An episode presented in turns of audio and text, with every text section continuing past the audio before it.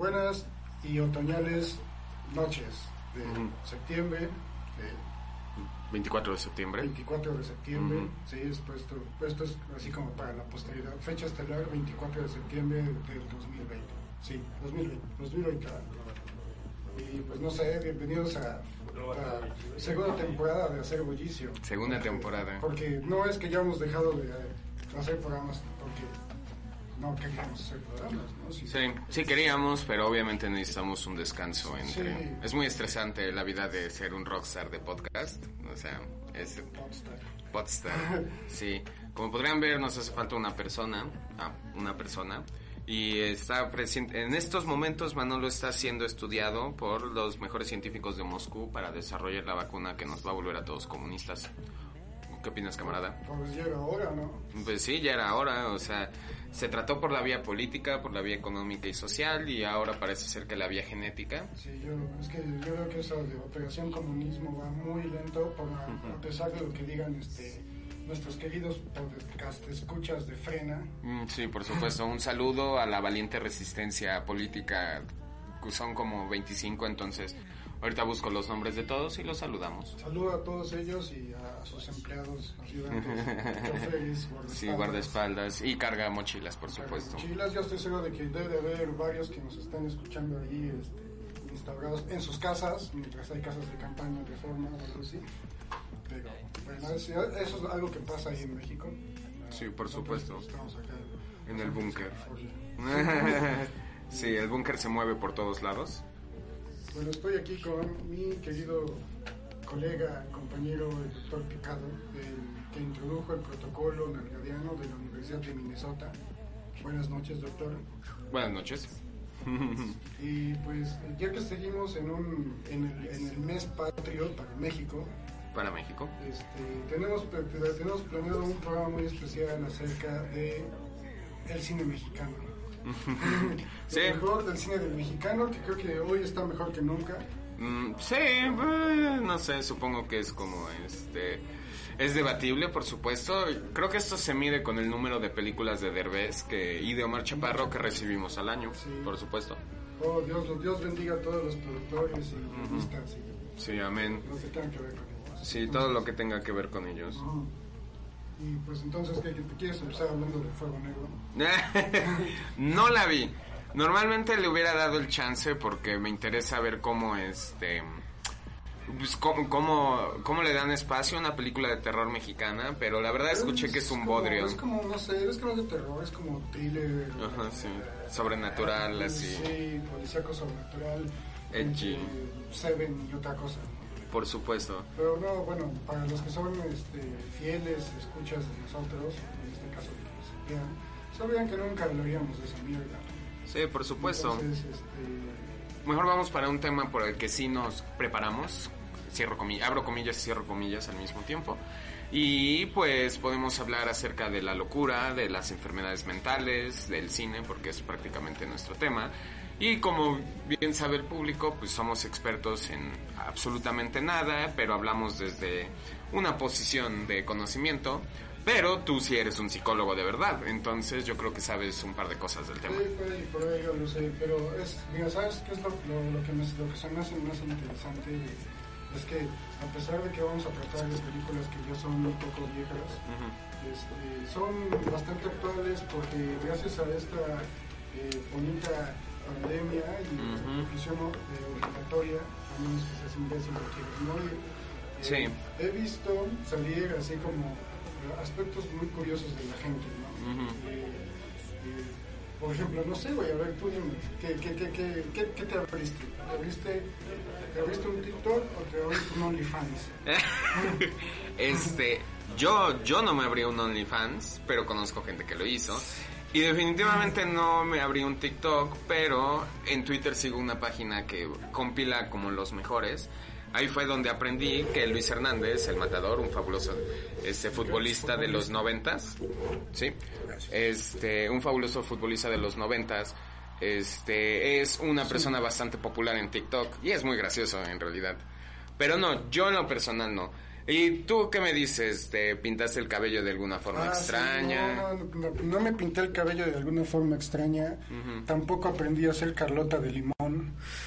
O pan de Este, plátano. O pan de plátano. Sí, eso fue bien temprano en la pandemia. Este, no sé, güey, y es que, y es que es eso, es como, como los mecanismos que tiene la, la, la gente como de, de afrontar cosas. Que, ¿sabes? Yo... Ah, bueno, tampoco me puse a hacer ejercicio. Por supuesto, se No, nota, y ¿eh? menos tampoco lo soy así como pues, lo había hecho, tampoco lo había presumido, ¿no? Por supuesto. Sabes, tengo yo una teoría muy muy especial que tal vez ofenda a algunos recatados que se pregunten y se enchinen las barbas tras- preguntándose qué hacer con ese tal Pedro Navarro. Y es que, por ejemplo, hay mucha gente que, bueno, bueno en el esquema como de, de- de psicología y particularmente en psicoanálisis y así, pues existe esto llamado falo, ¿no? Nosotros o los hombres lo tenemos de manera natural y integrado y las mujeres pues tienen que falificarse por de alguna forma decirlo sin querer ofender, sin ánimo de ofender ni nada, Ajá. solamente es un término, este, pues no sé, a ellas mismas, ya sea su cabello, cosas así, ¿no? Igual hay, hay, hay hombres que a lo mejor eh, este, este mero hecho de tenerlo ya integrado no les basta, ¿no? Por supuesto. Entonces, eh, sus falos son este, otras cosas, ¿no? Como su trabajo, güey, o como, no sé, son- como los cabrones que agarran y ponen publicaciones en Facebook de como de amo mi trabajo y cosas así. Sí, por supuesto, esclavos del capital. Entonces siento que al verse, digamos, privado de, de esos falos secundarios que tenían, pues han tenido que buscarse los terciarios, ¿no? Ujú. Que muchas veces vienen en forma de voy a hacer ejercicio y voy a publicar que estoy haciendo ejercicio para que la gente vea que estoy haciendo ejercicio. Por supuesto. Voy a aprender a preparar carlotas de limón para que la gente vea que estoy y así, ¿no? Entonces, yo no sé, por ejemplo, de las películas que vamos a hablar ahorita, Ujú. eh, cuántas cuántas cosas se hubieran dado de manera distinta Sí, este, gracias. Sí, sí, si estas personas de, personajes de estos, de estos, de estas películas hubieran tenido a, su- a la mano un TikTok Sí. o algo así, ¿no? O Entonces, Instagram en su defecto. entonces, este, pues vamos a, tengo aquí preparadas una lista, ay, como para tratar de llevar un poco de orden, ¿no? Esperen, espérenme, espérenme. ok. Bueno, lo que se- Ok, bueno, creo que la primera película que, que tendríamos que tratar, y no vamos a, voy, bueno, cuando estaba haciendo como la lista, este, traté de que no fueran todas iguales. Claro, porque podríamos caer mucho en el error de hablar de mm, las enfermedades mentales y solo enfocarnos en películas de asesinos, de este, misántropos, de este, pues ya sabes. Sí, que, Pero yo siento que ese no es como beneficioso como para la desestigmatización de las enfermedades mentales, porque hay muchas películas en las que se trata el tema de una manera este con conocimiento, con respeto, con este con introspección personal incluso. Pero ya hablaremos más adelante. bueno, la primera, que creo que es la, la, la primera que, que, que viene a la mente de muchas personas, es la clásica de Alfred Hitchcock de Psicosis. Mm, claro, sí, Psycho está en Netflix, Tatán. Supongo Netflix que está en. Sí, sí está. Entonces, este, bueno, aquí tenemos, es, de hecho está basado en una novela, si no mal recuerdo, de Robert Bloch, Sí. eh, que creo que escribió también algo acerca del vampiro, el vampiro cósmico y super cuate de nuestro patrono y señor este H.P. Lovecraft. Super cuate. Super cuate, como, como aquel legendario hámster. sí, por supuesto. Y este pues bueno está basado en la novela está interpretada bueno está estelarizado por Anthony Perkins un gran eh, actor que sí le crees que esté como psicópata Sí, totalmente. y este y bueno pues para supongo no es spoiler porque la película tiene como 50 años Más o ¿no? menos. entonces para quien no la para quien no la conozca o no la ubique es la famosa escena tanto de la ducha cuando apuñalan a la mamá de Jamie Lee Curtis Tan, tan, y tan, este pues el famoso de- desenlace final tantas veces parodiado ya en Los Simpson Por supuesto, y en muchos otros medios. y en muchos otros medios, pero, pero bueno, entonces es- hablamos de que el personaje que interpreta Anthony Perkins, que en ese no- momento no recuerdo cómo se llama el personaje, Eh, ah, Jason- Mom- este, Jason Bates. no- Norman Bates. Norman Bates, sí, Jason tienes Bates es un pendejo que sale ¿Qué pasó ayer? O esa madre, ¿no? ¿Ah, sí? Hancock, no sé qué. No sé, ah, no es Algo Jason así. Bateman, pero sí ah, es bueno, Norman Bates. perdón entonces. Bueno, el punto es que es Norman Bates vive en un hotel, motel llamado Motel Bates, que es propiedad también suya. tiene una serie. pro- sí, bien, Eh, yo no la vi. este y pues eh, llega esta mujer que no recuerdo su nombre, perdón, la mamá de Jamie Lee Curtis, a, este acá que trabaja en un banco y es como empleada de confianza y este se clava dinero como buena empleada de confianza, supongo. Y este y huye, y huye y llega al motel Bates en donde su- creo que se va a quedar de ver con un novio suyo o am- amante, algo así. Y este pues ahí es asesinada por Norman Bates. Bueno, no por Norman Bates, sino por la mamá de Norman Bates. Y bueno, podemos ver cómo ese güey va, bueno, van pasando crímenes, asesinatos y cosas así, todos responsabilizados hacia la mamá de Norman Bates, que no recuerdo cómo se llamaba. No, yo tampoco. Este, y al final descubrimos que no es más que Norman Bates vestido de su mamá, no, pero no solamente está vestido de su mamá, sino que es, tiene toma como la personalidad de su mamá. Sí. Este, porque ¿Qué dices, madre? como- Pero es mi trabajo. Tengo que estar en la escuela. Sí, por supuesto. el traje de marinerito ya no me queda. Ujú, ujú. sí, exactamente. Entonces, bueno, pues estamos hablando de un... eh, no quisiera englobar porque referirse a eso como un psicópata clásico, eh, creo que ya no está tan bien dicho, ni tampoco, tan- no está bien, no, no, o sea, no está bien, no, porque todos, en, en todos somos psicópatas, algunos más que otros, por la misma etimología de la palabra. Está cabrón que alguien no tenga algún tipo de psicopatía, no necesariamente al ser psicópata significa que vas a salir a asesinar gente vestido de tu mamá. Pero Eso es este, eso es algo especial, solamente re- reservado para los más grandes. Y este, pero bueno, sí estamos hablando de una persona que, que, que está, pues sí, dañada hasta cierto punto por, pues, por la crianza de su mamá, que en la película no se deja mucho que ver, pero la pinche serie con sus cinco o seis temporadas o ¿En algo serio? así, eh, Wow. lo dejó así como claro, así como de, ¿por qué el Good Doctor se volvió Norman Bates? Sí, también es este Charlie de la fábrica de chocolates en la de Tim Burton. Y ese sujeto de Terabitia. Ah, sí, esa película es muy triste. Y pues bueno, entonces eh, es como la, la película clásica, me parece que, bueno, Robert Bloch hizo una buena investigación al respecto sobre los trastornos mentales, no nada más como que se lo sacó de la manga. Y pues es, es una buena construcción de personaje, por ejemplo en esta escena en donde hace que quiere tirar como en el lago o ese como la patrulla de policía o un coche o no acuerdo qué era y como que el tiempo apremia no porque lo van a descubrir no esa es una buena creación de personaje porque a pesar de que es el villano eh, tú como espectador dices no no mames güey no lo vayan a cachar no entonces sí, claro. eso eso está bien ¿no? Es muy clásico apoyar a los villanos. empatizando no no no, no es de todos no hay Claro. gente que dice no pues Ah, es como eh, es como el clásico ejemplo de Walter White en el que sabes que es básicamente una persona horrible, pero no puedes más que apoyar que se salga con la suya. Y bueno, en el caso de Walter White, este también es, es, es chistoso como uno como espectador, le, le- o sea, está perfectamente consciente de todo lo que hace Walter White, pero al final sigue creyendo que hace las cosas por su familia. ¿no? Claro, sí, sí, sí. Uno, uno se identifica con la bondad del principio y entonces no puede evitar eh, querer justificar el proceder de todo. No, así. y no sé si a ti te pasó, pero a mí sí me pasó que literalmente en esa última escena, cuando se despide de, de- de cielo, este y le dice, es que todo lo que hice, sí, sí, Walter, lo hiciste por la familia. Y ese Sí. güey dice, no, lo hice por mí. Sí. Y es cuando dices, sí, ya, güey, sí. Sí, ya, ya, ya, ya aclaramos que es una persona terrible. Sí, sí, pero pues es hasta el último capítulo, la penúltima escena, creo, de hecho, de toda la puta serie. No sé, meter a un niño en un jarro de ácido, pues suena como de gente mala, la verdad. Sí, bueno, pero bueno, en su defensa lo mató Matt Damon. Matt Damon, sí. Pero bueno, este, otra película que creo que retrata muy bien, este, no, bueno, tú serás el que nos, este, eh, el, que nos dé el diagnóstico de cada, un, de cada uno de los personajes de los que hablemos.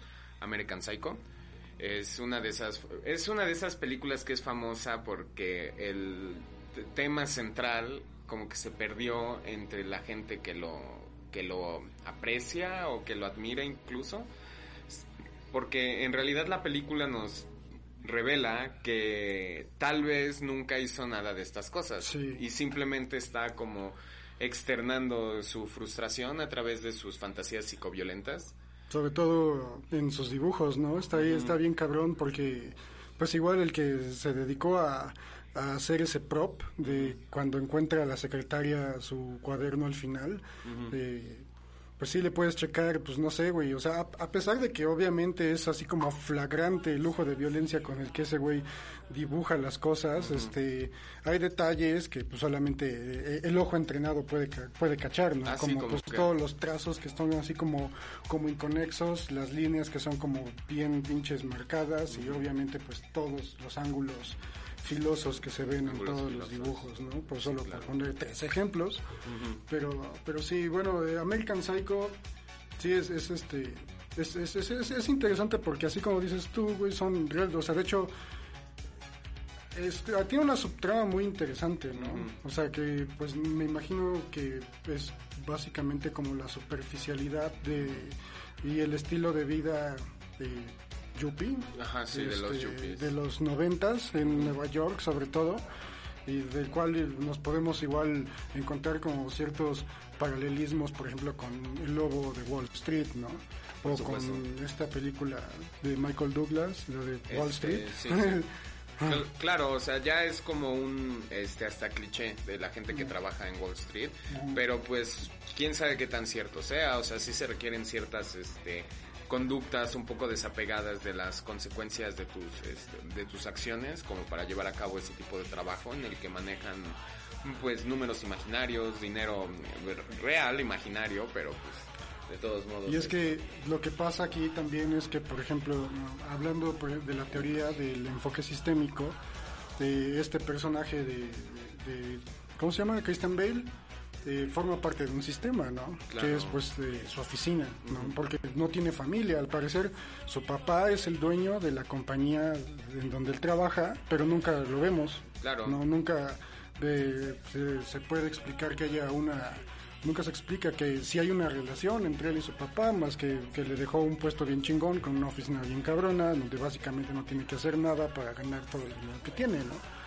Y entonces, este, digamos que su familia y por lo que ese güey vive es por su trabajo, ¿no? Y lo podemos ver pues con escenas como cuando compite con este Jared Leto por ver quién tiene la tarjeta más chingona, eh, Sí, eso es como La tarjeta de presentación más chingona, el material más chingón, las letras más chingonas, el color más chingón, cosas como completamente banales, ¿no? O sea, pues si Pero que para ellos son extremadamente importantes porque se trata como de demostrarle a alguien que está como en tu nivel, por así decirlo, cómo eres en realidad mejor que él. Que es de hecho lo que estaba diciendo yo al principio, son falos. Sí, exacto. Es eso, o sea, el corte de cabello, el traje, el, perfume, el, skincare, las este las famosas este reservaciones a Porcia, se llamaba, el lugar de moda así súper que ahorita sería como bien hipster. Sí, supongo. Y este todas esas ese montón de cosas son las cosas que son importantes para el personaje de Christian Bale que de todas formas, a pesar de que pues sí tiene cosas muy chingonas y al parecer, bueno, no, nunca, de hecho nunca creo que nunca se dice que sea bueno en su trabajo. Sí, no, no, no, en realidad este, nunca hablan del trabajo, hablan de el estatus que les otorga, que, por ejemplo, El personaje de Jared Leto sí dice conseguí la cuenta tal, y otros güeyes también hablan así de su trabajo, y él nunca. ese güey solamente habla de cosas, ¿no? Claro. Ah, este es, y es como todas son posesiones, incluyendo pues las mujeres, ¿no? Este, por ejemplo, él tiene este este personaje de esta como pues no sé prostituta no tan cara porque pues pasa hay un personaje de una que sí es como más cara que la, pues es como escort. Claro. Es que hay otra que la, recoge de la calle. Sí, claro. Entonces, este, básicamente la, la, chava ya no tiene, ya no quiere tener nada que ver con él porque al parecer se pasó de verga en alguna escena que no vimos nosotros y el güey la acaba comprando, ¿no? y, y, la compra para humillarla. Claro, todo se vuelve entonces un asunto de adquisición y de cómo llena un vacío que es un hoyo este imposible de llenar en realidad porque tiene las cosas, tiene las mujeres, tiene el trabajo, tiene todo, hasta su departamento está bien chingón. Sí. Pero pues últimamente todo es un gesto vacío de una persona que no tiene conexiones de, reales. No, y aparte pues nunca nunca van a ser suficientes y es por eso que en su imaginación o no ¿O no? este mata a Jared Leto porque es como el güey que él no puede ser no que a pesar de todo lo que ese güey se esfuerce de que se pare a las 5 de la mañana ejercitarse y que se ponga sus tratamientos en la cara y todo no puede ser no puede competir con Jared Leto y lo acaba matando o no por supuesto que en la vida real obviamente Christian Bale no Jared Leto no presenta ninguna em, competencia para él. en ninguno. Tal vez este, a la hora de cantar. Ah, sí, supongo que a la hora de cantar no es como lo que me guste la música de Jared Leto. También como actor es grande, exceptuando eso de lo que nunca hablamos. Pero este, pero obviamente Christian Bale es como el actor superior en todos los aspectos. Sí, es, es, un, es un mejor hombre. sí, totalmente es, un, es el mejor hombre. Y sí, pero pues es, un, es una buena película, es dirigida por una mujer, entonces curiosamente cuando se le da una, una lectura más profunda a la película, uno puede ver como eh, todas las actitudes que se consideran atractivas o deseables este, en un hombre, el ejercitarse, el arreglarse, el vivir y vestir bien y todo eso, en realidad lo retrata como pura misoginia. Sí, no, no, también, no, también es así como como una crítica a lo que hoy en día es como bien de moda, la frágil masculinidad. Sí, por supuesto. ¿No? Porque pues este si le quitas todo lo que de lo que, o sea, de hecho ni siquiera se lo tienes que quitar, güey, o sea, solo tienes que este, negárselo. Christian, no, es que Christian Bell tiene todo y aún así eh, se siente frágil, güey. Incluso en esta escena en donde al parecer va a ejecutar con una madre como de clavos de, de, aire a, su secretaria y dice, eh, supongo que solamente estoy buscando una relación este, significativa para mí. Claro. ¿no? O sea, ni siquiera es capaz de hacer eso, ¿no? Por más que la secretaria le daba como entrada, ¿no? Así como, ay, no, te ves muy guapo. Y el güey siempre le decía, no, pero pues no sé, ponte vestido, ¿no? Esos zapatos no me gustan y la chava lo cambiaba al otro pinche día. De todas formas no es capaz de, de, hacer eso, pero bueno, es una es una buena película, de, por donde la quieras ver. Pues aún si solamente la ves así como, ah, pues voy a palomear cosas no tan mierderas, pues es una buena película. Claro, la vas a ver, te vas a sorprender con la violencia, vas a decir chingón su depa, vas a verlo ese, ese gif muy famoso en el que está cogiendo frente al espejo y hace como un guiña el ojo. O sea, y entonces todo eso eh, apoya toda esta idea que dices como del falismo, dijiste, falo, bla, bla, bla, bla. Así de, como de querer pintarte de una manera exagerada a, a manera de esconder exactamente lo que no quieres que los demás vean. Sí. Sí, es, es una película interesante y, por ejemplo, me recuerda mucho en cuanto a temática y ejecución.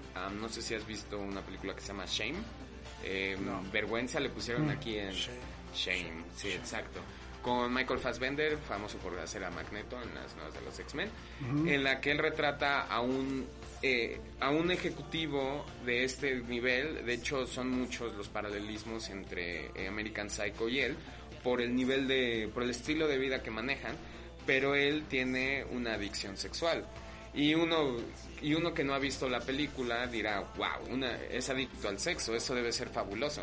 Y en realidad no hay nada más, menos fabuloso que su compulsión por venirse, porque ni siquiera se trata del acto sexual, ni siquiera se trata como de eh, la cercanía a las otras personas, simplemente trata de... Eh, de obtener el reflejo de, venirse, de tener un orgasmo. O sea, esa como inyección de dopamina y demás. Este... Sí, exacto. Sí. Eh, pero, y por ejemplo, bueno, si no la han visto, antes estaba en Netflix, eh, me parece que ya no está. Este, para las personas que quieran ver eso, sale Michael Fassbender desnudo y es como... Pero casi siempre sale Michael Fassbender desnudo. Eh, sí, Ya- claro. Ya no es novedad, es como, Sí, por es supuesto. como Marta y Gareda, ¿no? sí, Un saludo a Marta y Gareda. yo creo, que sí se está viendo. ¿no? Sí, tal vez nos está viendo. No, pero pues entonces esta es una película en la que se retrata mm, una de estas enfermedades de las que uno no está tan enterado más que por lo que uno podría imaginar, que se trata de tener sexo con muchas mujeres y no, no es así. Incluso hay una escena eh, bastante impactante en la película en la que no es capaz de tener sexo con la chica que le gusta. Trabaja con él y se coquetean y le invita a su departamento y hay una escena muy incómoda en cuanto a empezar a tener sexo y de repente él se da cuenta que precisamente porque la valora como una persona No puede. no puede y entonces la corre de su casa, llama a una prostituta y con ella tiene así como un sexo súper salvaje que también es parte como de la narrativa de la película, el, el vigor con el que las relaciones sexuales son presentadas, y pero no siempre de él, a veces él es como el recipiente y eso también se presta a una de las eh, escenas más impactantes de la película, pero no se lo voy a spoiler a nadie. Esa es una enfermedad, es una película que retrata una enfermedad de una manera bastante eh, cruda y directa y sin ningún tipo de apología ni este ni moralina hacia hacia la condición. Sí, Que o es- sea, al final no es así como de, ay, no, pobrecito estaba Ajá, enfermo. sí, ¿no?". exacto. Y, y creo que eso es como importante en este tipo de cine, tratar de desestigmatizar, como digo, el que tengan o no las enfermedades. Mira, Bart, este es un loquito. Mira, Bardet, sí, a huevo, exactamente. Y no sé qué otro ejemplo podrías pensar Pues de una tengo, buena película. tengo una, tengo una buena canción para cantar.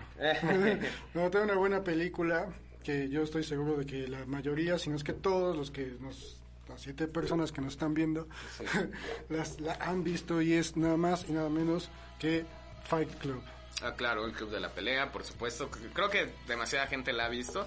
Y también creo que es un ejemplo bien fascinante en cuanto a películas que la gente malentiende cuál es el mensaje principal de la, de la película. Pero por favor. Sí, bueno, de hecho, amiga, apenas, apenas estaba viendo, eh, el te lo resumo, del Club de la Pelea, que está muy culero porque está así como, como hecho como en continuidad de Dark. ¿no? Ah, así claro. como, o sea, no, así no va y bueno, discúlpame, Jorge, güey, saludos, yo sé que nos estás viendo también.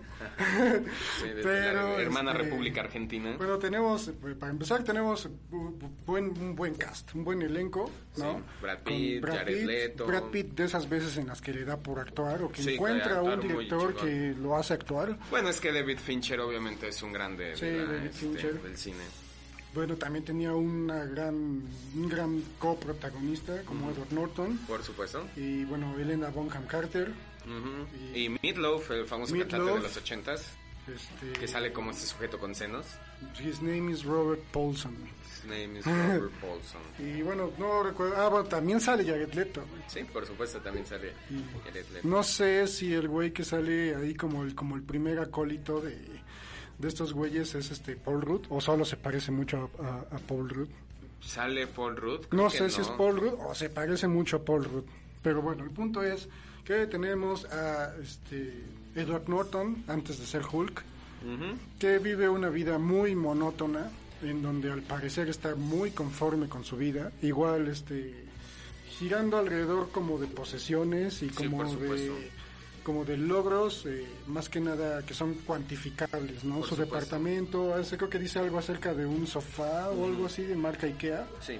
este madres por el estilo, ¿no? Sí, hay muchos discursos como muy específicos en la película, como Sí. el famoso de Brad Pitt que habla de este comprar mierda que no quieres Con para el dinero que no impresionar- tienes. para impresionar a gente que no te agrada. sí. sí, por supuesto. El clásico que yo lo he tomado como parte de mi, mi filosofía personal, el de no son unos copos de nieve únicos y hermosos.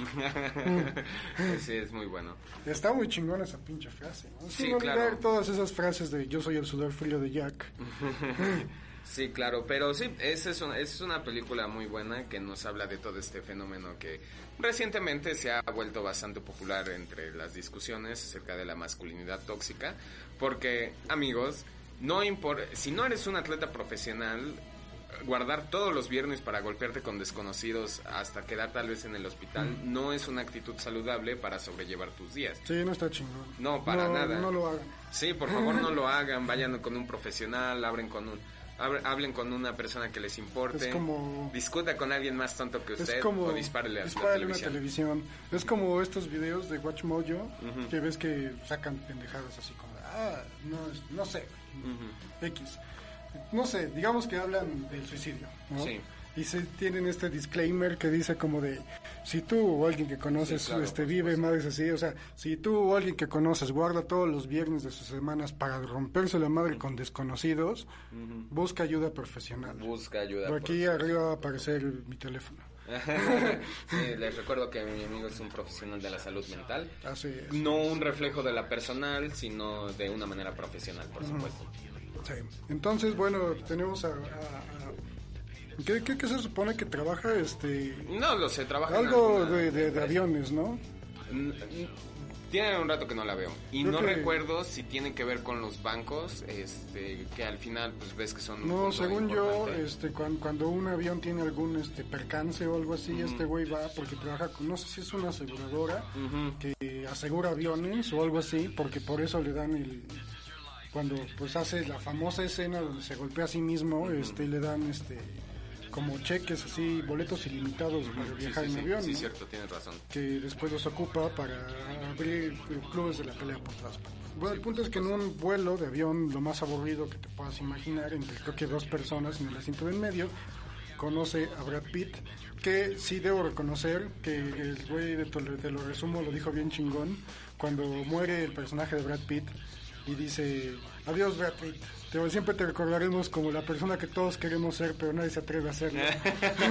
y es así, ¿no? O sea, porque Sí, ¿cuándo claro. vas a, o sea, ¿cuándo mierda vas a ser una persona que, que ocupa esos pinches abrigos tan estrafalarios Ujú, de Brad sí, Pitt por con unos lentes rosas, güey, Sí, con camiseta y supuesto. te vas a ver bien, ¿no? Sí, Nunca, güey, no nunca. jamás. Y que vive en un hoyo infernal asqueroso. infernal, pero- y, y que aún así logra conseguir citas, o sea... Logra conseguir citas y además se, se genera un ejército de cabrones anarquistas que lo siguen que lo siguen ciegamente. ciegamente a todas partes, o sea, Sí, solo Brad Pitt, solo Brad Pitt. Y nos muestra producción su foto como para intimidarnos. Sí, sí, bueno.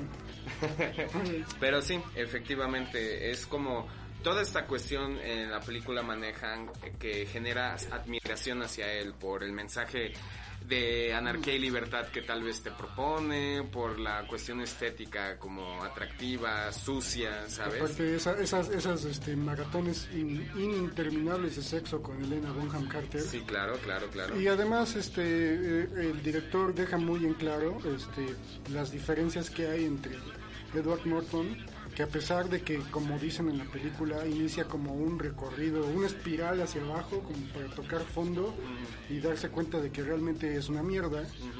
Este, a pesar de eso nunca va a ser igual a Pitt, o sea, nunca nunca va a tener digamos esa eh, esa forma de vivir o esa Claro. forma de pensar o esa forma de Por conducirse. mucho que la imite, por mucho que la... Por mucho que sea él. Eh, Por mucho que sea él, efectivamente, él siempre va a ser el objeto de su deseo y nunca lo va a alcanzar. Es muy cierto. Que eso es algo, pues así igual, o sea, en pinche psicoanálisis el objeto del deseo es, de hecho, es eso, güey, es algo que nunca vas a alcanzar. Claro, por O supuesto. sea, si nos vamos a madres de Freud y cosas así, güey, el objeto de deseo primordial que tenemos todos, en su mayoría hombres, supongo, son las mamás. Por Y pues como eso está culero, pues Sí. nunca lo vas a alcanzar, ¿no? Sí, supongo. A menos que trabajes en Sex Mex o algo así. Ah, que demasiado específico. Pero sí, bueno, ya con los años las teorías de Freud han sido como este debatidas, eh, resignificadas, Refutadas. refutadas, por supuesto, pero siento que todavía es como una buena manera de este mm, como una buena línea base, ¿sabes? En la que diferir. Pero pues sí, el Club de la Pelea es una buena película, Tiene- no es de mis eh, favoritas. Tiene, tiene un buen soundtrack, sobre todo por esa última escena, legendaria escena donde sale la canción de Pixies, por supuesto, Where's este, My Mind. Adecuada, o sea, la elección de, de esa escena es así como bien poderosa. Y la frase forma- tan famosa de You me conociste me en at a un, strange time me conociste en un momento extraño de mi vida, por supuesto. Sí, entonces es una buena película. Vayan a verla después de que acabe el programa. Sí, esa definitivamente está en Netflix, por si obviamente todos los views que den en Netflix nos dan este un poco de dinero a nosotros. Es muy poco, es probablemente como un centavo por view, así que véanla No sé. cien diez- mil veces. Vean- unas 100 veces para que nos den un bar. Por favor, yo lo apreciaría. Un bastante. dólar, ¿no? Sí, Un por dólar supuesto. canadiense. Y mira, aquí en, este, en la computadora viene una de mis películas favoritas, es como un clásico ya, este One Flew Over the Cuckoo's Nest. Igual. ¿Cómo se llama en español? No sé. Uno voló sobre el nido del cuco, tal vez. Ajá, pues súper. No, no es cierto, se llama Atrapado sin salida en español. Ok. Sí. Qué bueno. Atrapado sin salida. Eh, son igual 100 veces parodiada, yo creo, en Los Simpsons. Sí, por supuesto. La puerta estaba abierta, jefe, rompelo todo. sí, así de. Él es el jefe, no ha hablado durante 25 años. Hola, hola. Bueno, ya era hora de que alguien me saludara. Sí. Sí, por supuesto. Sobre todo en ese episodio de donde al final parece ser que sí era Michael Jackson. Claro, también el episodio de Michael Jackson, este, que ha sido cancelado de todos los reruns en Fox. Está bien, yo digo que por mí está. Sí, por supuesto. Pero bueno, es una, este, es una muy buena película. Tenemos a Jack Nicholson haciendo el papel protagónico de un sujeto que decidió. eh, eso es una parte que nunca he entendido y tal vez tú me puedas decir. Si fingió locura para que en, en vez de mandarlo a la cárcel lo mandaron a un hospital psiquiátrico o si de verdad tiene algo.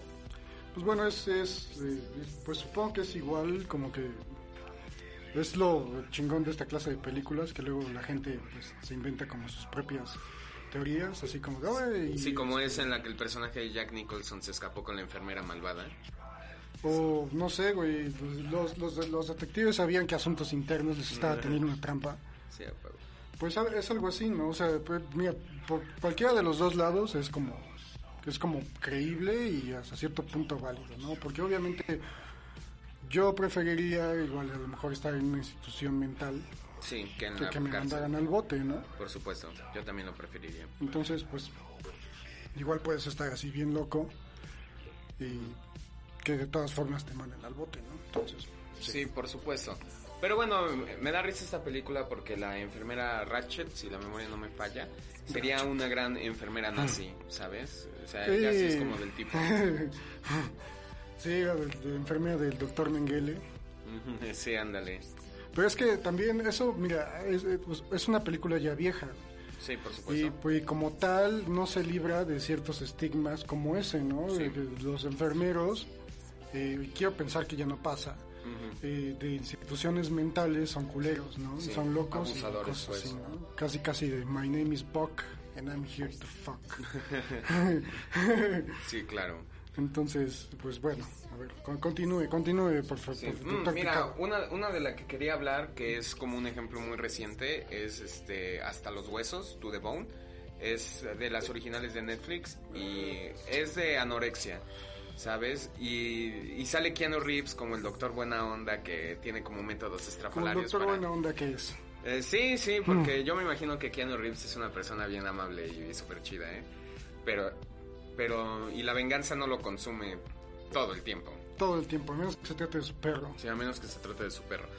Pero se trata de una chava que ha estado este, entrando y saliendo a estas clínicas para este, ayudar a las, este, a las personas con anorexia, pero ningún tratamiento le funciona hasta que acepta ir con ese doctor.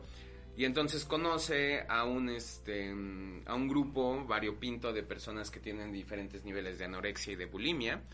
Y es una mirada bien interesante a cómo esta enfermedad toma así posesión de las personas, porque cuando llegan a la casa hogar, incluso hay, hay una eh, que se mata así sin comer, días sin comer, flaca, así se le cae el cabello. todas el baño de mujeres.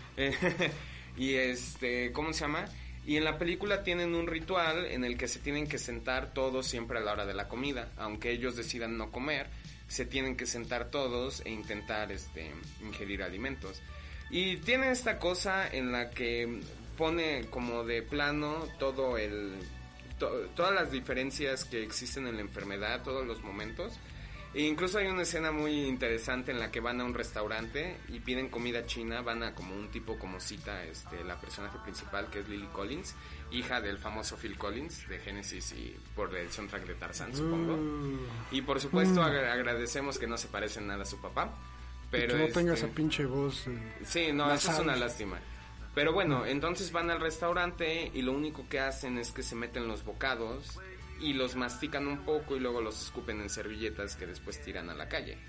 Entonces es una manera como muy interesante en la que se presenta toda la cuestión eh, no solo alimenticia sino como mental que, que los lleva a todas estas situaciones. Y es muy interesante porque de verdad este tomaron actores que sufren de tal vez de esta condición o se ajustaron para esta condición. Pues no se había visto tal compromiso en un casting desde Freaks. Ándale, y todos son muy delgados y eh, te digo, está en Netflix y está muy buena. Y yo creo que también es una de esas enfermedades en las que de las que no se habla mucho y lo poco que conoce la gente, ya sabes, no comer o vomitar es una parte muy este, muy pequeña de ella. Sí, porque, porque bueno, mucha gente, eh, tipo, con esta mentalidad como de, de Rosa de Guadalupe, dice, oye, no, pues es que no comes porque porque pues te quieres ver bien, ¿no? Así, Claro. le quieres gustar a las chavas. Ah, sí. Y sí, ¿no? Cuando realmente, pues, este, cuando alguien, digamos, de- no sé, toma, toma esa decisión, pues realmente tiene un chingo de madres detrás que no, con las que no alcanza a lidiar y realmente, pues, es como la última salida que tiene antes de pues, matarse directamente. Sí, es una, es una manera de suicidarse. Incluso la película lo, lo maneja muy bien porque te digo que tiene este personaje de una chava que es que su caso es extremo, de verdad, de verdad extremo. Y entonces al final pues no otorga soluciones más que como que enfrentar al qué es lo que lleva a una persona a tomar semejantes decisiones. Es una muy buena película, divertida, es como una comedia oscura tal vez, así un poco de seriedad, un poco de comedia. Un poco de esto, un poco de aquello. Ajá, sí, un poco de romance porque pues no sé, supongo que la vida sin romance es como bueno, haces un podcast aquí. Pero eso no esa parte no es importante para nada. Pues bueno, yo tengo una, otro approach distinto a, a lo que es este, es como decimos la locura aquí, que es nada más nada menos que me, myself and Irene. ¿no? Ya, Sí, ya vimos supuesto. dramas, ya vimos pseudo romances, ya vimos lo que sea que sea el club de la pelea. Y ahora nos toca ver comedia con me, myself and Irene, Con Jim Carrey. Con Jim Carrey. Jim Carrey. René Zellweger antes de que se arruinara la cara. Sí, siempre tuvo expresión de comer un limón bastante agrio, pero pues bueno, supongo que En Hollywood. ese entonces el limón era la fruta más dulce que se conocía. y este, bueno, eh, eh, para, quien no, para quienes no conozcan la película, pues es Jim Carrey, un oficial de policía, me parece que de Rhode Island, y este, que tiene que llevar a otro estado, creo, a René Zellweger, que es como una especie de testigo protegido. Y en el transcurso, bueno, o sea, Jim Car- nos dejan dar así como información sobre el personaje de Jim Carrey, que ha, vivido, ha pasado por muchas cosas muy culeras y como Flanders, solamente ha puesto la otra mejilla y este pues ha seguido adelante con su vida, ¿no? Hasta Sí. que llega el punto en el que dice no más. No, total. ¿no? Que no recuerdo cuál es ese punto. Am, yo tampoco lo recuerdo, simplemente recuerdo que la personalidad, la otra, eh, Hank. Hank, se apodera como del cuerpo y en realidad son como em, dos personas muy distintas. Pero incluso hay una parte en la que la personalidad agresiva eh, dice que él nació para ayudarlo a enfrentarse a las cosas que él no se quería enfrentar, pero que fue empujado hasta el fondo de este- Creo que creo que pasa eh, cuando está así como patrullando y, y, este pasa una niña una niña que brinca que la le- cuerda. ajá, que le dice a ese güey que no Y ahí es como cuando tiene como esta pinche nervous breakdown. sí. Y la empieza así como a ahogar, ¿no? Sí, al ritmo de una fabulosa canción de los Foo Fighters. Y luego llega a una barbería y le dice, oye, güey, tu coche está mal estacionado. Y le avientan las llaves y dice, bueno, pues estacionalo bien, ¿no? y atraviesa la pinche pared así como de, ya está bien estacionado, pendejo. sí, es muy buena. Y aparte los personajes de los hijos, de los trillizos genios negros, es, pues son muy cagados. Sí, los trillizos genios negros. Apuesto a que puedo meter este huevo en su culo sin que se rompa. O como, cuando eh, Hank hace, se hace cirugía facial y se pone la barba toda ah, partida y dice, oh, mira, damn. Ahora papá puede, puede limpiarse la nariz y el culo al mismo tiempo. es muy buena película. Tal vez no es como el approach más serio ni real a lo que vendría siendo el trastorno de personalidad este limítrofe o múltiple. No, sí, de hecho, de, hecho ya sería trastorno de personalidad múltiple. Es una forma eh, como, como un poco cómica que, que, que, no está tampoco exenta de tener como, como sus cosas que sí son así, ¿no? O sea, eh, va a haber algún momento, en, o sea, es, por ejemplo, se me ocurre esta otra película, que ahora que lo pienso, es la tercera de, de Jack Nicholson de este, de, de este tema, eh, con Adam Sandler. Oh, este, Locos de Ira, Locos por supuesto. De Ira. No recuerdo cómo se llama en inglés. Mm, anger Management. no sé. Bueno, el punto es que él, se lo explica muy bien eh, su personaje Body Love. Sí. Adam Sandler le dice, es que, por ejemplo, eh, una persona normal se encabrona y le grita cosas a la gente de coche a coche, ¿no? Y cosas así. Pero la gente como tú, este se guarda las cosas, se guarda las cosas, se guarda hasta que como que implota y un día entra a un supermercado y mata a todos, ¿no? y, es básicamente eso, ¿no? Es como la gente que se le pasan cosas malas en la vida, como a, como a todos, ¿no? Pero, Por supuesto, pero no lo manejan adecuadamente. y pues no sé, güey, o sea, se te cierra alguien en la calle y dices, oye, qué hijo de puta, ¿no?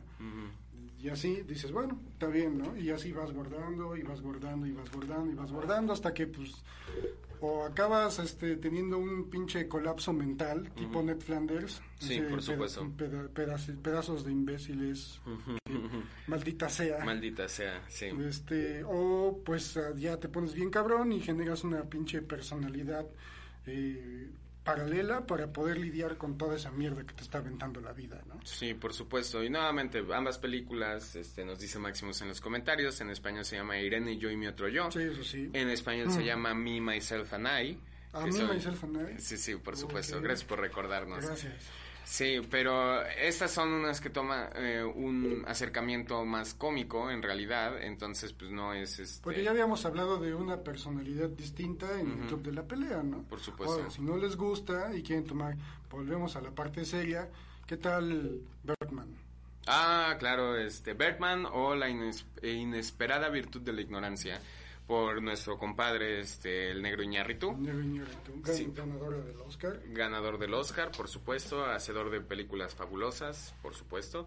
Y este y sí, es una es una idea muy interesante porque en realidad la película no es muy digerible porque la vio mi padre y me dijo que le pareció aburridísima. ¿Qué mierda acabo de ver? Sí, exacto.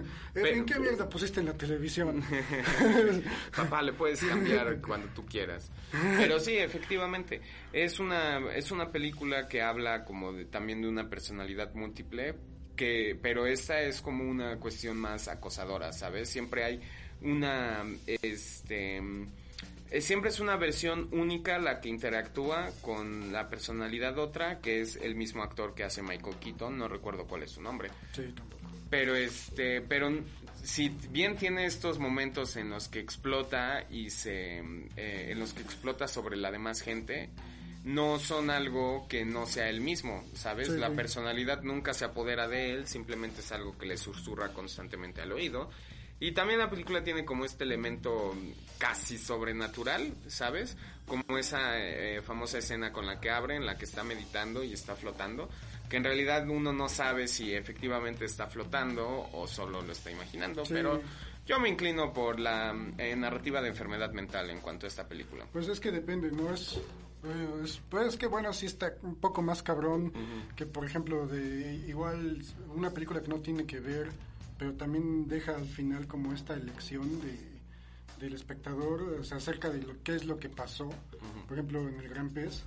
Claro, y sí. al final dices, bueno, este, pues puedes elegir entre que eh, Iwan McGregor, viejito, se murió de viejo en una cama de hospital, o que realmente lo llevaron a, ¿cómo se En un llama? desfile. Sabana, Este, Sabana, creo que se no, llama. no, no, se llama este... Spectre. Spectre, sí. Spectre.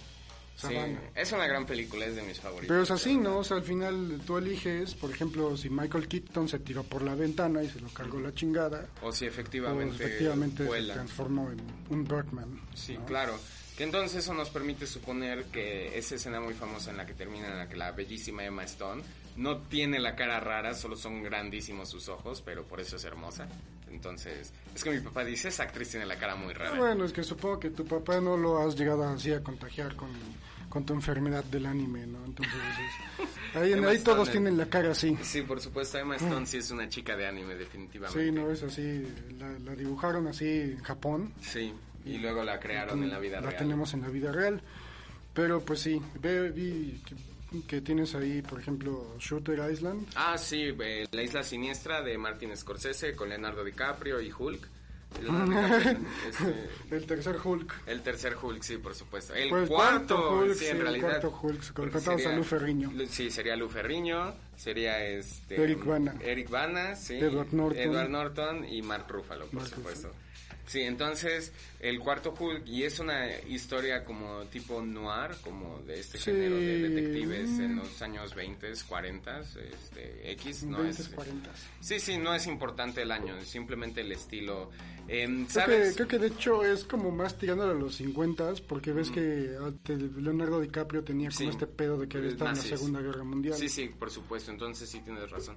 Pero de todos modos es una película de este género noir, negro. Sí, es como francés. neo-noir. Neo-noir, sí, sí, sí. No, no es neo-noir. Para que sea neo-noir tendría que ser como el mismo estilo, pero a lo mejor en un contexto menos... Este... Como Dark City.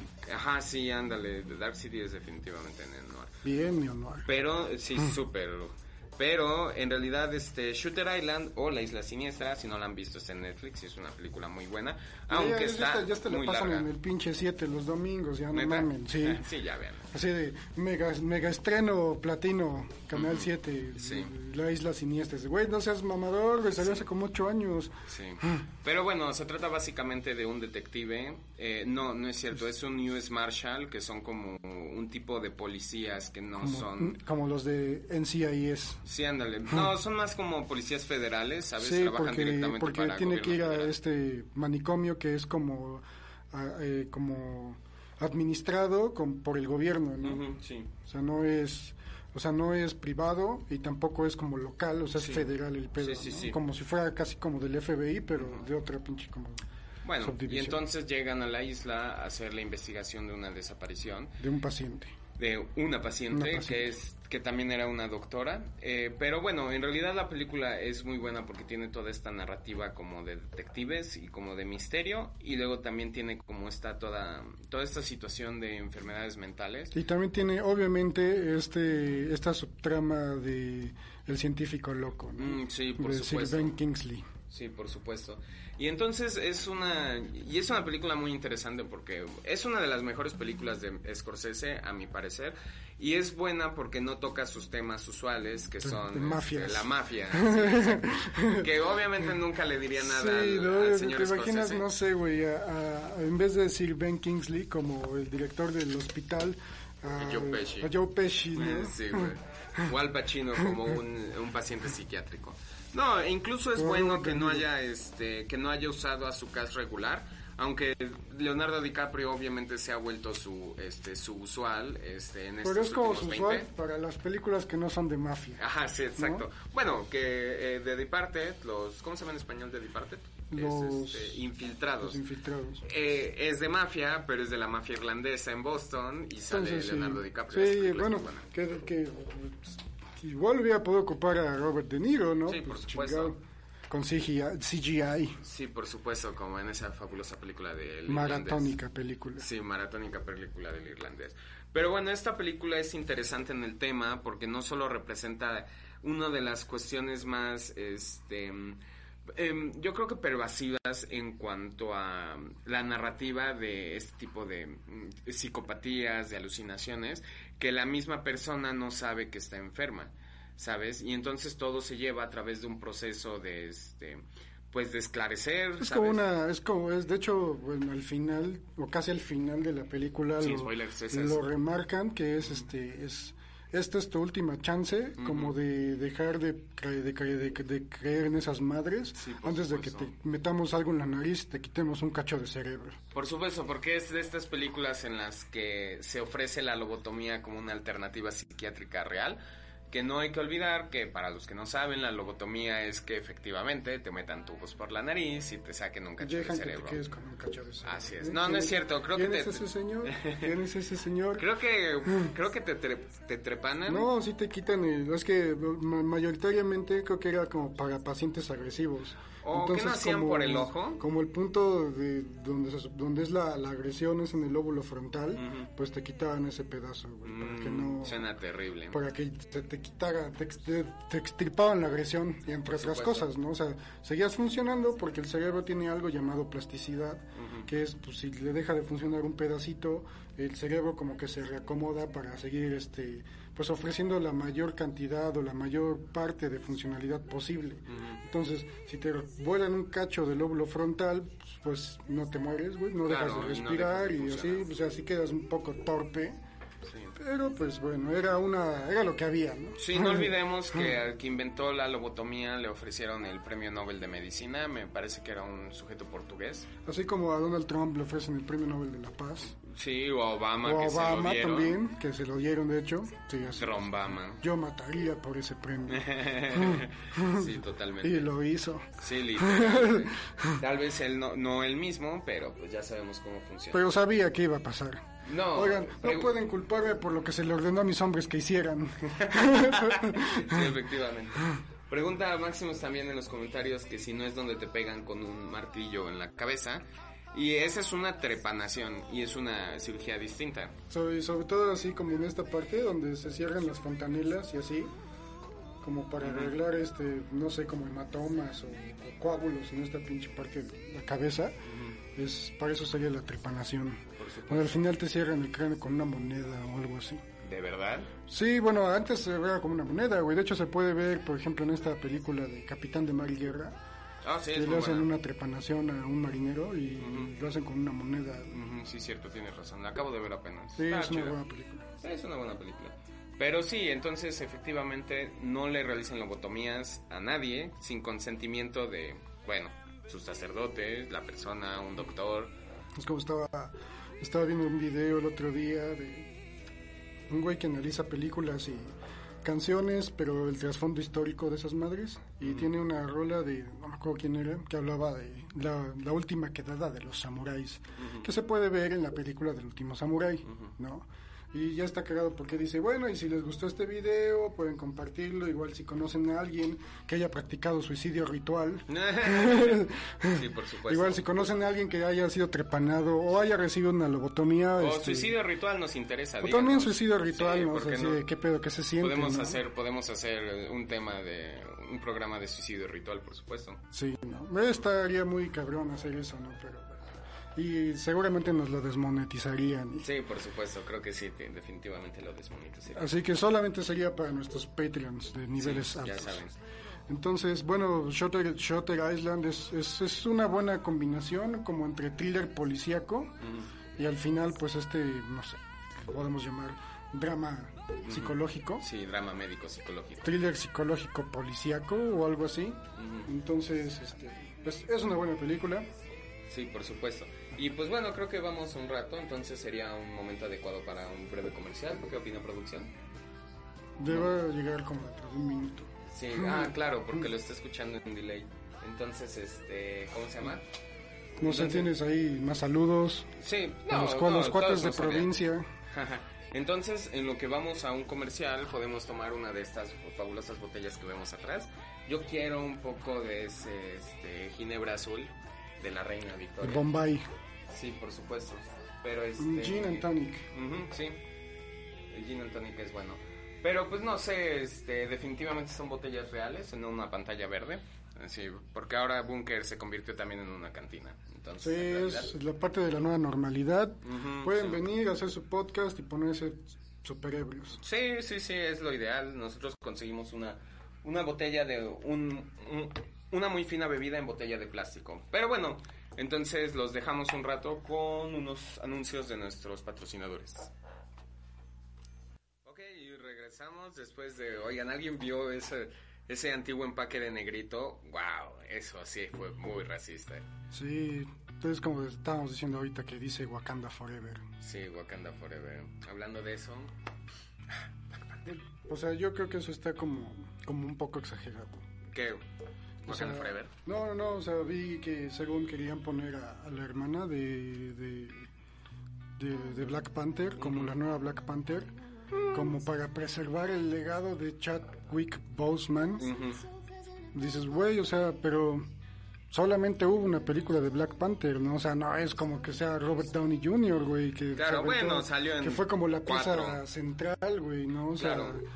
Mm, salió en cuatro, todavía hay que ver cómo le van a hacer, pero yo creo que eso es como la idea adecuada, ¿sabes? Yo quiero que revivan a Killmonger. para ¿Verdad? que Yo también dije, sí, estaría yo también, sí, chingón, estaría y muy chingón. cómo en una película hace su transición de ser el malo a ser el nuevo Black Sí, Panther. eso estaría muy chingón, pero creo que se murió. Pero bueno, cosas de Marvel. Pero no lo vimos morir, güey. Sí, exacto. Pero bueno, sí, son cosas de Marvel que no tratamos aquí.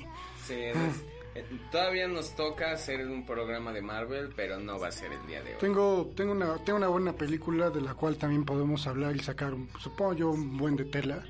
Bla, bla, bla, bla, bla, bla, bla. Y es de las únicas veces en las que yo he visto actuar bien a Ezra Miller. Ah, tenemos que hablar de Kevin. Tenemos que hablar de Sí, Kevin, no. tenemos que hablar de tenemos que hablar de Kevin. Tenemos que hablar de, tenemos que hablar de Kevin. Totalmente. Sí, bueno, es, es una buena película. Igual es que es, es chistoso ver a John C. Reilly haciendo como papel, Un como, papel serio. como serio. Pero en realidad es como el- su mismo papel de Sí, siempre, pero porque es como un papá así bonachón, divertido, sí. ajá, buen pedo. Pero no es estúpido como en todas sus demás películas, ¿no? Sobre todo en esa de Holmes. Ujú. Holmes and Watson. ¿no? Nunca la he visto, pero sí he escuchado que es un bodrio. Pero sí, es una, es, es una película interesante en cuanto a mm, la temática que estamos tocando hoy, porque en realidad el personaje principal es la mamá, eh, interpretada Tilda. por la curiosamente hermosa Tilda Swinton, así inusualmente bella Tilda Que Swinton. se, se interpreta a sí misma en un capítulo de What We Do in the Shadows. No mames, neta, es Sí, Tilda Swinton. de hecho es el capítulo donde salen los de la película. No. Hacen como un consejo de vampiros Ajá. y dice, no, pues este, están nuestros vampiros de Nueva Zelanda y salen los de la película, ¿no? Dice, un vampiro local, que es el güey, que es el vampiro psíquico. Ajá. Dice, en vía Skype tenemos al caminante diurno, este, Blade, y sale Wesley Snipes. No mames, Pero ¿en está, serio? está cagado porque sí está así como de día y es el mismo y Ajá. todo le llega así como con lag. O sea, dicen una madre y ese güey como al minuto contesta, ¿no? Y está presidido por Tilda. Qué O sea, cagado. Solo se llama Tilda, güey. Bueno, no sé. ella es una gran actriz, es la famosa reina de Narnia, también sale en Constantine. Sale es- una, una película chingona que vi hace como dos semanas que se llama The Dead Don't Die. Oh, sí, Está de Jim bien actor de Only Lovers Left Alive, este, que en la que también Tilda Swinton interpreta a un vampiro junto con Loki. No, supongo que de ahí sale. Sí, sí, tal vez, o tal vez por el hecho de que luce como un vampiro de por sí. Pues de- en, es- en esa película sale como de gótica, así. Uf, qué rico. este, tiene una morgue, güey. O sea, pero tiene una funeraria y ella es la que embalsama y cosas sí. Pero bueno. Pero bueno, estamos hablando de Tilda Swinton, pero no de ella, sino del personaje de Tenemos que hablar de Kevin. Y en la película nos retrata a la madre de una persona que cometió una de estas masacres en una escuela.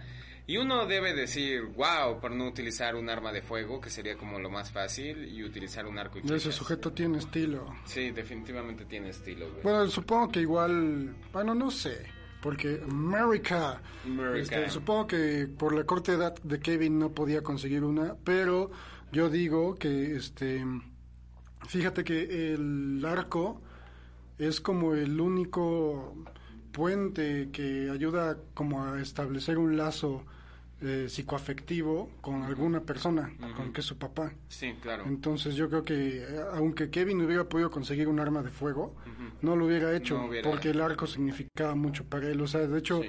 es las únicas veces en las que puedes ver al personaje de Kevin eh, feliz es cuando le dan el arco y las veces en las que practica con el arco. De, ahí en, de ahí en adelante sí tiene como este rasgo así como bien psicopático, como, como donde no tiene ninguna emoción, ¿no? O sea, no, no, no, no, no tiene... o sea, es una, es una persona que no Produce empatía. Produce empatía, no puede transmitir o puede sentir amor, tampoco puede sentir como no sé, o sea, creo que lo único que puede llegar a sentir a veces y es el también así como lo parte como de la, lo fuerte de la película es al parecer le caga a su mamá, güey. Sí. ¿No? Por más que su mamá se esfuerza en tener como un vínculo y tener una relación con, con Kevin, no lo puede hacer sino hasta cuando ya está en el bote. Claro, e incluso el vínculo sigue, eh, ahora es más este obligado porque ya no tienen familia más que uno al otro. Más familia. Sí, y aún así se nota el este el esfuerzo que una parte hace y que incluso la parte de Kevin hace. ¿Sabes? Eh, tan solo el hecho de comunicarse, aunque sean sus pensamientos horribles, es un avance en ese en esa dirección. Pero sí es una buena película, tiene una cinematografía súper bonita, sí. De verdad, este, el director de fotografía hizo un trabajo increíble. Tan solo esa escena que abre con este, ¿cómo se llama? Este festival en España, la Tomatada o Tomatiza, en la que los bárbaros españoles desperdician toneladas de comida. ¡Qué horror! Pero bueno, está así, le avientan tomates y toda la paleta de colores es extremadamente roja y blanca y negro azul al final. Pero siempre el color rojo en la paleta de colores de la película toma como, eh, como la línea argumental principal. Y en este caso, pues la línea de estilo también es como, como la principal. Sí, o sea, porque también la, la, la misma fotografía es forma como un toma un, un, papel importante en lo que es la narrativa en sí de la película, ¿no? O sea, porque hay muchas veces en las que es a, través de la fotografía o a través de las imágenes eh, se puede eh, saber lo que piensan o lo que sienten los, los personajes, ¿no? Con, con, escenas como sublimes como la que acabas de decir o con escenas como más cortas y como super crudas como cuando este Tilda Swinton cacha a Flash haciéndose una paja, con lujo, con lujo como como de violencia, ¿no? o sea, porque parece que no lo está haciendo como por placer, sino como como un acto de violencia hacia la mamá. Violencia tanto a la mamá como, hacia sí mismo. ¿no? Sí, por supuesto. Sí, él se la jala con mucha Saludos a Manolo. Saludos de jalarse con odio. Así como si desearas arrancarte el miembro porque no quieres ser hombre, ¿no? porque te odias a ti mismo. Sí, por supuesto. Ah, que hace falta Manolo aquí, ¿verdad? Sí, mm. lo extrañamos, pero pues... Ojalá regrese pronto de Rusia, ya curado del COVID. Sí, o transformado en una criatura híbrida. Quiero pensar un oso polar. No, en algo, en algo parecido a una langosta. Un momento, nunca hablaron de eso conmigo. sí. Pero pues sí, es una, es, es una película muy buena. Esa está en Amazon Prime, en Netflix. Yo la vi ya hace muchos años, pero ya no está, este, pero ya no está en Netflix, está en Amazon Prime. Entonces chequenla, de verdad está muy buena. Tiene una manera muy cruda de retratar, este la enfermedad mental, las consecuencias hacia la familia, las consecuencias sociales, porque obviamente la mamá se vuelve un paria. No, sí es así como súper estigmatizada por lo que hizo su, su, hijo. Y pues porque también tiene ahí como, igual como este, pues es como un estigma, si es un estigma, así como... Por supuesto. Eh, todo lo que haga de malo el hijo, güey, son, es culpa de los papás. Por supuesto, y incluso la película presenta como un comentario bastante acertado acerca de esto, en el que ella como madre hizo todo lo posible por obviamente no evitar específicamente esto, sino evitar solamente como de como dicen todos los papás de que seas una buena persona. Claro, sí, exactamente. Ella hizo todos los esfuerzos y aún así pues el hijo este pues no lo logró y la sociedad no lo entendió, entonces ya se volvió una persona odiada, algo así como la mamá del sí, Si acaso, pues a lo mejor eh, lo único que se podría a lo mejor este culpar y no sería el personaje de la mamá, en todo caso sería el personaje del papá. Claro, el del Porque papá. la mamá siempre tenía, digamos, porque también es eso, ese, ese es como un, un- un elemento central de lo que viene siendo el drama. Por ejemplo, este- esta película está basada en un libro. Mm, Y en el libro, eh, la autora, me parece que es una mujer, hace mucho énfasis como, como en que la mamá no sabe, güey, si pues a partir, a partir de que nace su segunda hija y Kevin empieza a tomar como este tipo como de, de actitudes como sociopáticas y cosas así, la mamá tiene como un dilema interno en donde no sabe si es como prejuicio suyo, como de porque, no sé, güey, como que, digamos, quiere más a su hija menor o realmente Kevin tiene problemas, ¿no? Y las únicas veces en donde, digamos, se decanta por pensar que Kevin tiene problemas y lo habla con su esposo, su esposo siempre es así como de, no, no, no, es normal, ¿no? Es- Sí, con los niños siempre Sí, serán niños. Y ese sería como si la- si hay alguien si, si a alguien hay que achacarle el desmadre que hizo Flash después es al papá. Por ¿Por, qué? Porque primero ese güey le dio el arco, ¿no? Y después todas las veces que su mamá dijo, oye, güey, tenemos que hablar de Kevin. Tenemos que hablar de Dijo, Kevin, no, no, sí. no, es que Kevin está bien, ¿no? Sí, pues a ver, dime cómo estás ahorita que tienes una pinche flecha en la nuca, ¿no? Son tres en el pecho.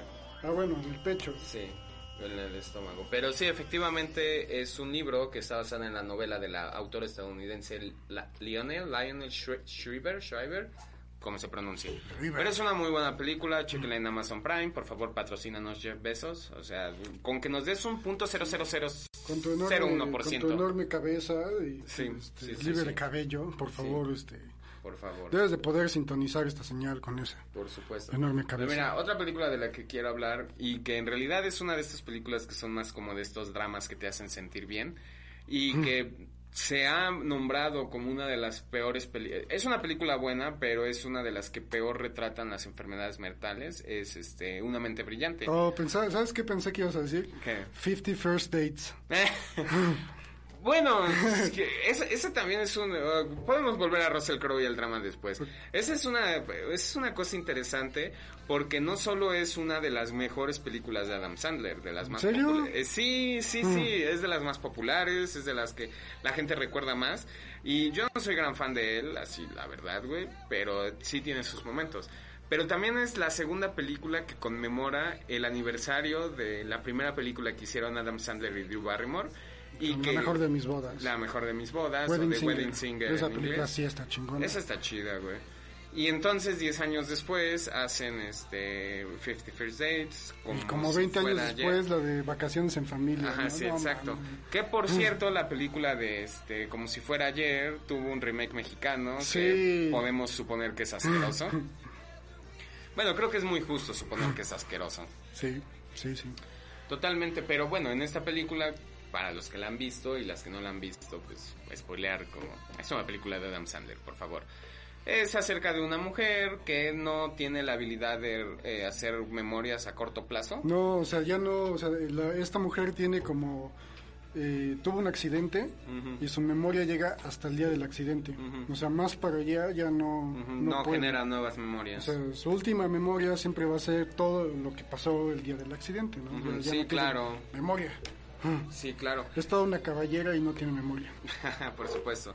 Y entonces es una película interesante porque yo no sé si esta enfermedad exista. Yo quiero suponer que sí. Yo supongo que los, los trastornos de la memoria eh, varían, ¿no? Habrá quienes tengan memoria selectiva, los estoy viendo. Y pues, no sé, habrá quienes tengan, no sé, otro tipo de problemas de la memoria, ¿no? Por supuesto, pero Pero este pues es es un como problema muy cabrón, sí. Pero entonces esta película nos presenta un personaje que tiene una condición extraña, porque incluso al final llega a tener hijos, llega a viajar por el mundo, y entonces todos los días se levanta, o sea, imagínate cuando estaba embarazada. ya- no, güey, ¿te imaginas, güey, cuando tenga como sus bodas de plata? Va a tener que tener, tener un pinche disco duro externo, ¿no? O sea, va, literalmente va a pasar todo el día viendo qué hizo todos los años anteriores. Claro. Y nunca va, va a hacer nada nuevo. A menos que el personaje de Adam Sandler, que por alguna razón en esta película es como un Casanova, un güey que tiene muchas mujeres porque viven en Hawái. Como los personajes de Adam Sandler. Ya sé, cosa que es totalmente irreal porque Adam Sandler luce como Adam Sandler.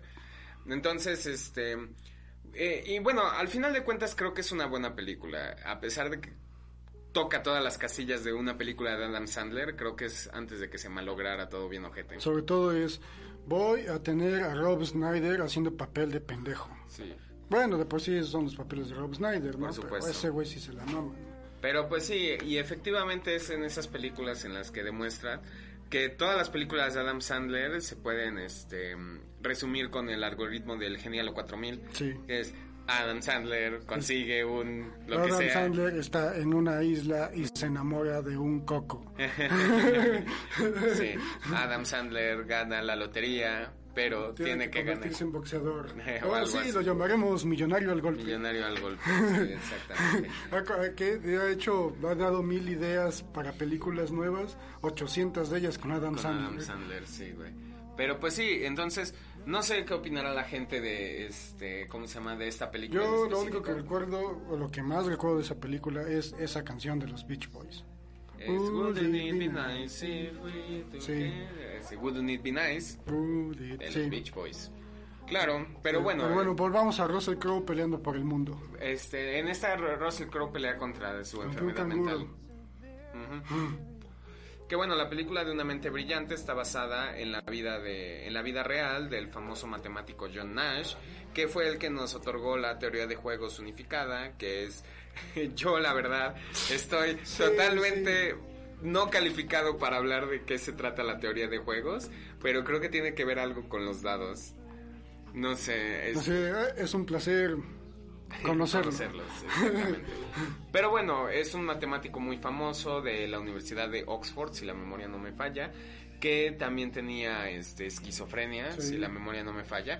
Y obviamente, pues en la película eh, es un drama, así, tiene cero elementos graciosos, especialmente Russell Crowe, que no Sí, es un elemento bueno, gracioso. Creo que el único elemento así medio gracioso que podríamos llegar a obtener es su compañero Visión. Sí, por supuesto, Paul Bettany en el papel de su amigo imaginario favorito. Pero pues efectivamente nos muestra como toda la carga de genialidad de este mm, matemático que obviamente cambió el, eh, el mundo de la economía, de las matemáticas y supongo que el del cine en este caso. Sí, porque le valió su segundo Oscar. Sí, le valió su segundo Oscar a Russell Crowe. Que bueno, ya hablaremos de si se lo mereció o no en otra ocasión. Pero pues nos muestra cómo este sobrelleva su vida personal al estar enfermo, ¿sabes? Y en este caso creo que es una de esas películas que no retratan como fielmente como es la enfermedad, porque todo el hecho de alucinar, este, de esas alucinaciones tan vívidas, este es algo que no pasaba. Porque según yo este, leí en algún, en algún momento, eh, John Nash tenía alucinaciones auditivas, pero siempre sabía cuándo eran y no reales, ¿sabes? Pues sí, ¿no? O sea, yo supongo que si estás así, güey, solo en tu recámara, como ese güey lo hacía en su habitación de universidad, en donde conoció a su compañero Visión, y no hay nadie, y- pero son auditivas, pues dices, güey, estoy alucinando, ¿no? Supongo, no sé. Claro. Espero no tener que averiguarlo de primera mano. Sí, ojalá y no desarrollemos una de esas cosas, porque de verdad suena bastante horrible. Sí. O sea, yo sé que mm, eh, es una de esas películas inspiradoras porque em, nos muestran la carga de la genialidad con sus elementos no tan positivos. Ya sea como la teoría del todo de la vida de Stephen Hawking por la chica danesa, este, ¿cómo se llama la chica danesa? Eddie Redmayne. Eddie Redmayne, sí, gracias. Este, pero pues es, es, es, es una buena película que nos habla del tema, tal vez no de una manera eh, sensata o sensible incluso, pero pues al final es un drama que te hace sentir bien porque dices, wow, lo logró y nada malo pasó después del final. Sí, ¿no? Sí, entonces fue una pelea de la Tierra de la Guerra de las Galaxias. sí, efectivamente. Sí, pinche Maximus Decimus Meridius. Ajá, sí, Mathematicus. Mathematicus Decimus Meridius. Así es. Es una buena película. Y por ejemplo, yo también quería hablar de otra que esta es como un drama indie, más bien, con, el, con Ryan Gosling, que se llama Lars y la chica real.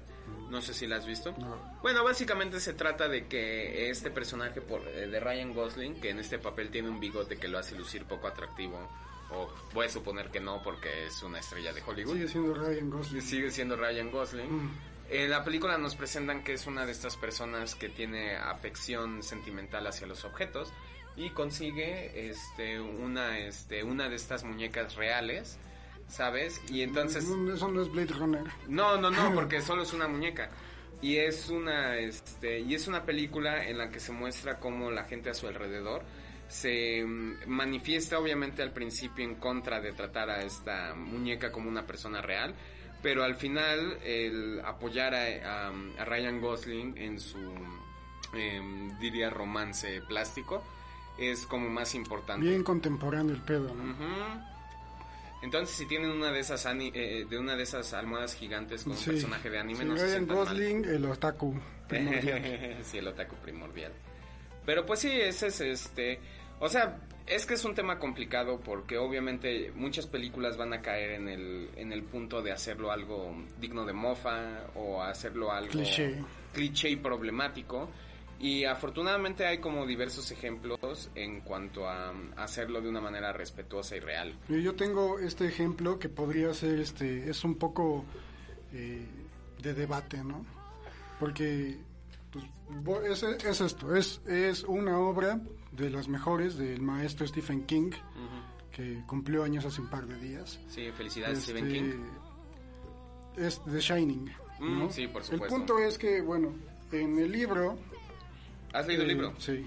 Ujú. En el libro es, este, obviamente no es, es muy, es como muy paranormal, ¿no? Ujú. Pero todos, todo- todos sabemos que el señor Stanley Kubrick se pasó el libro por los huevos a la Por hora de hacer la e hizo la película que quiso, lo Y cual es hizo- admirable. Sí, es- es- sigue siendo una buena película, no nunca lo voy a negar, ¿no? Ujú. Solamente pues mi queja es que de por sí el libro ya estaba chingón, pero bueno, es Stanley Kubrick y no se le puede decir nada. Nada, está Entonces- muerto y en vida tampoco se podía.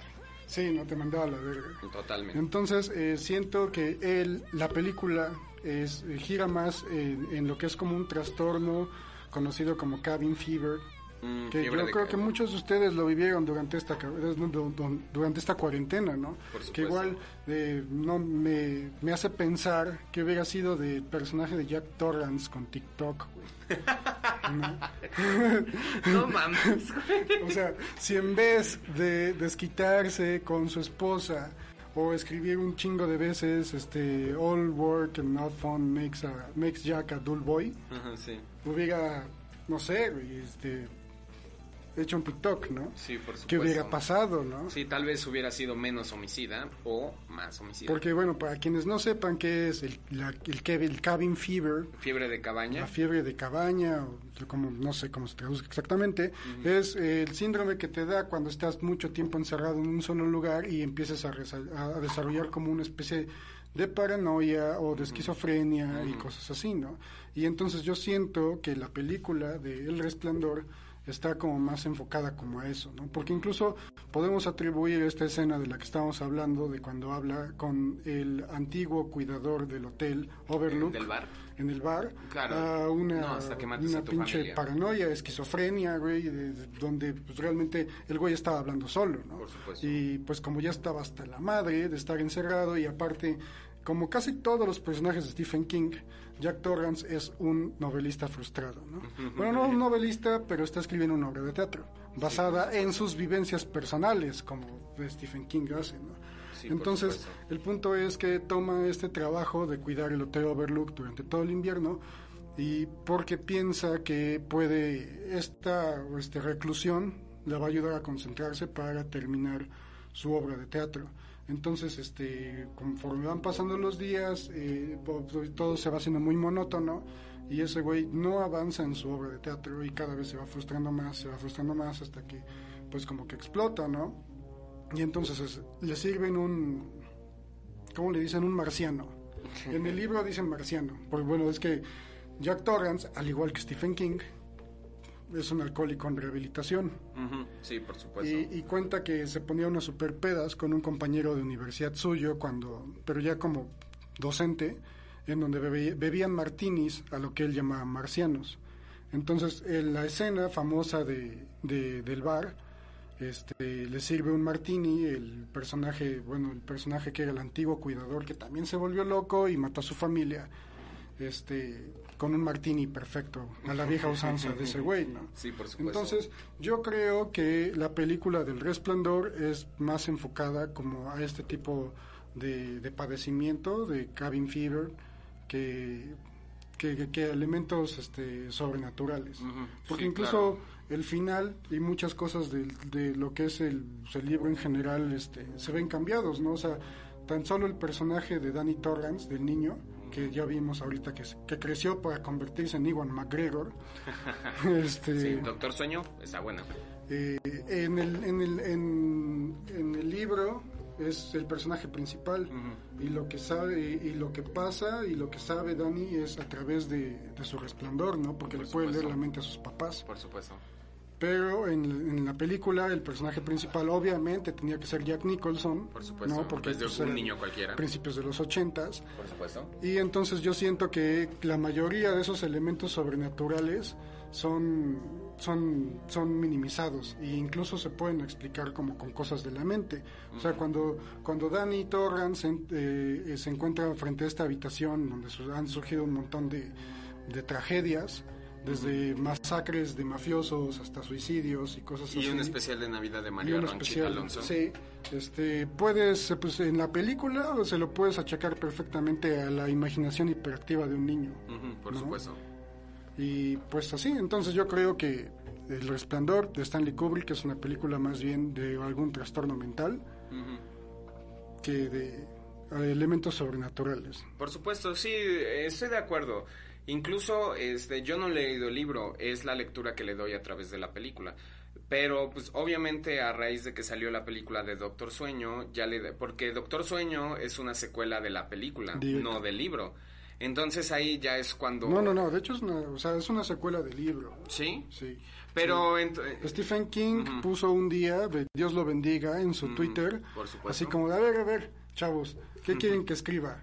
¿El- un, un nuevo libro de la Torre Oscura o la secuela del Resplandor? Sí. Y ganó la secuela del Resplandor, ¿no? Y como obviamente es un escritor súper dado a escribir, genial, o Sí, como lo quieran ver. no como ese tal George R. R. Martin. No hablamos de él. lo interrumpimos, güey. Si dices su Sí, nombre, lo interrumpes tres días. Oh. Sí, Le exacto. das este, un bloqueo de escritor de tres días. tres oh, días. mierda, dejen de hablar de mí. Sí, entonces tenemos que hablar de él lo menos posible. Pero sí, entonces es una película este que como, como dices, en realidad habla más del trastorno mental del encierro, como obviamente muchos habrán experimentado durante esta cuarentena, los que sí la respetaron, como nosotros que la respetamos. De hecho no pueden verlo, pero aquí entre Pedro y yo hay un muro de plástico. Sí, como de Sí. 40 centímetros. Sí, sí, nos estamos asfixiando, pero por ustedes no pasa nada. Sí, es que también llega así como bien detestable, güey, que yo así en la calle, y así por Sunset Street o algo así, y la gente me decía, oye, güey, ¿cuándo vas a volver a grabar a hacer bullicio, eh? Celinas. y no es así, ¿no? Con acento de cholo de Los Ángeles, ¿no? Sí. Pero, pero pues aquí estamos, ¿no? Pero, sí, pues, bueno, efectivamente pues, aquí pero estamos. sí, el, bueno, el punto es eso. Eh, que las enfermedades mentales deben ser tratadas por profesionales de la salud y no y, na- y nada de coach de vida, nada de curas mágicas. mamadas holísticas. Sí, no, no, no, o sea, Cosas así. úsenlo no. como un apoyo, pero no no dependan totalmente de una Sí, cosa uno, uno- pasa casi cinco años así chingándose, estudiando para tratar con ustedes. y es muy culero que de repente vayan con un coach y le platiquen sus mierdas, ¿no? O sea, denme dinero a mí. Mejor denle dinero a él que tiene un diploma que dice que los puede tratar. Sí. Sí.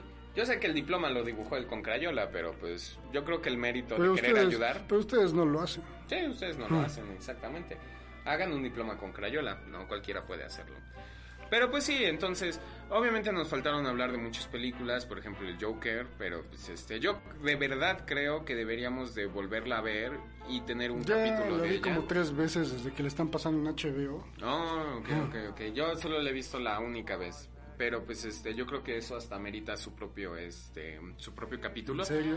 Este, mm, a lo mejor de Joker en general y no nada más de esa película. Sí, para que le tiremos un poco de mierda a Jared Leto porque he sucks so fucking hard. Sí. Sí. Y sigamos adorando a Frank, Miller. Sí, por supuesto, güey, por supuesto.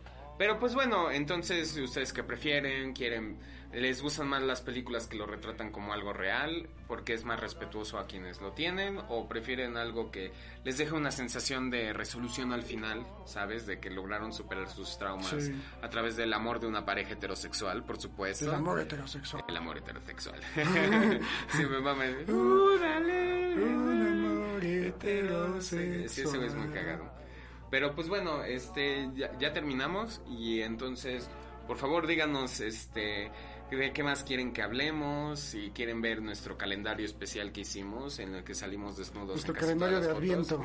Sí, sí, por supuesto. Viene diciembre, entonces el calendario. de hecho, viene octubre, güey. Bueno, viene, viene cerca. ¿Qué, qué, qué eres? ¿La comercial mexicana?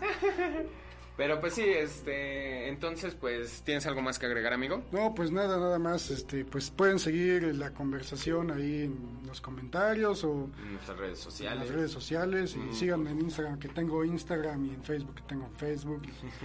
y en Twitter que yo tengo Twitter. Y en Twitter que yo tengo Twitter y pues denme una, una, una me gusteada y... Mm.